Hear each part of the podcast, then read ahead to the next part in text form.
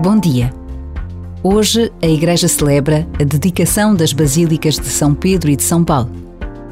A primeira mandada construir pelo imperador Constantino sobre o sepulcro de São Pedro é impossível esquecer por todos quantos visitam a cidade de Roma. A grandiosidade, a beleza, a arte coloca-nos perante o mistério da presença de Deus, que ali se revela de uma forma tão bela. A Basílica de São Paulo, junto à Via Ostiense, é igualmente grandiosa e bela. Nesta dupla comemoração é simbolicamente evocada a fraternidade dos apóstolos e a unidade da Igreja. Por vezes, basta a pausa de um minuto para trazermos à memória lugares de verdadeiro encontro com Deus.